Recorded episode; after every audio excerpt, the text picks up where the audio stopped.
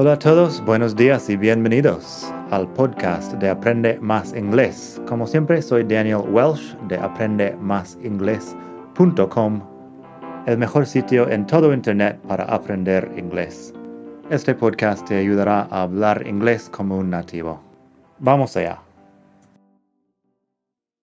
Hola de nuevo. En estos días en la web estoy haciendo Phrasal Verb Fridays, donde cada viernes explico un phrasal verb nuevo y a veces más de uno.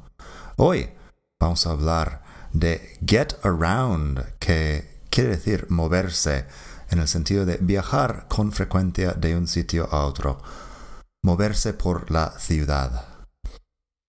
Como siempre, el verbo get se conjuga get, got, got en inglés británico o get, got, gotten en inglés americano. Y yo lo pronuncio a lo americano, por supuesto. Vamos a ver unos ejemplos de cómo usar get around para hablar de moverse por la ciudad. Primer ejemplo. I usually get around by bus, but I sometimes drive to work. I usually get around by bus, but I sometimes drive to work. La traducción al español sería Normalmente me muevo por autobús, pero a veces conduzco. Manejo el coche al trabajo. Voy en coche al trabajo. I usually get around by bus, but I sometimes drive to work. En inglés usamos el verbo drive para decir ir en coche, conducir el coche. Y por cierto, puedes leer estos ejemplos en la web madridingles.net barra getaround. Lo escribes así tal cual, get around, todo junto, y te llevará a la página donde puedes leer estos ejemplos. Siguiente ejemplo. She gets around by underground because she doesn't have a car. Eso quiere decir se mueve en metro porque no tiene coche. She gets around by underground because she doesn't have a car. Se mueve en metro porque no tiene coche. Y otro ejemplo. I live in a small town, so I usually get around on foot.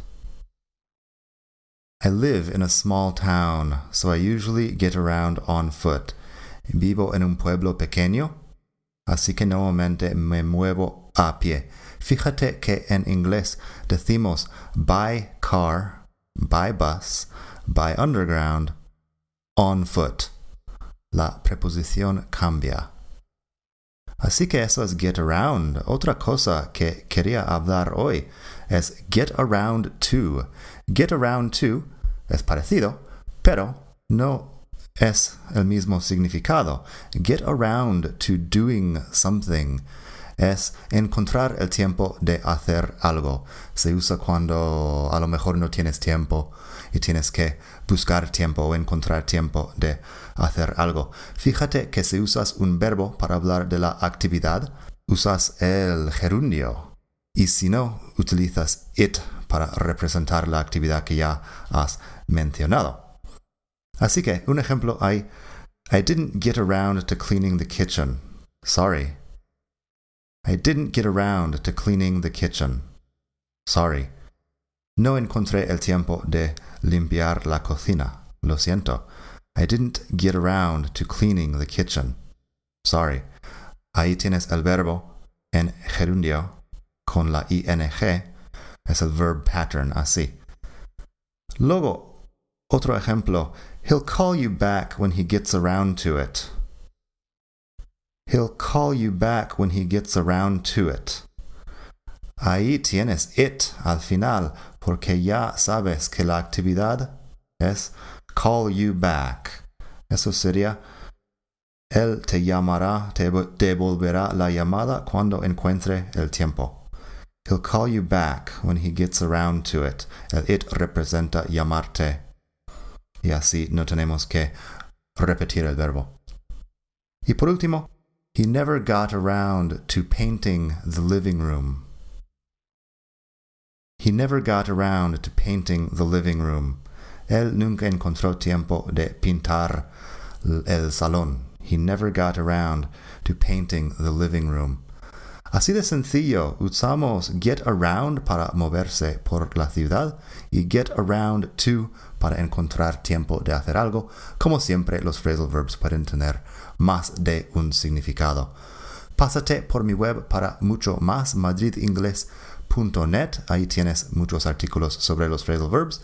Y si te apuntas, si te suscribes a mis lecciones por correo electrónico ahí en la web, podrás aprender un nuevo phrasal verb cada viernes. Phrasal Verb Fridays. Nada más por hoy. Disfruta. Bye. Gracias por escuchar. Como siempre puedes pasar por mi web aprendemasingles.com.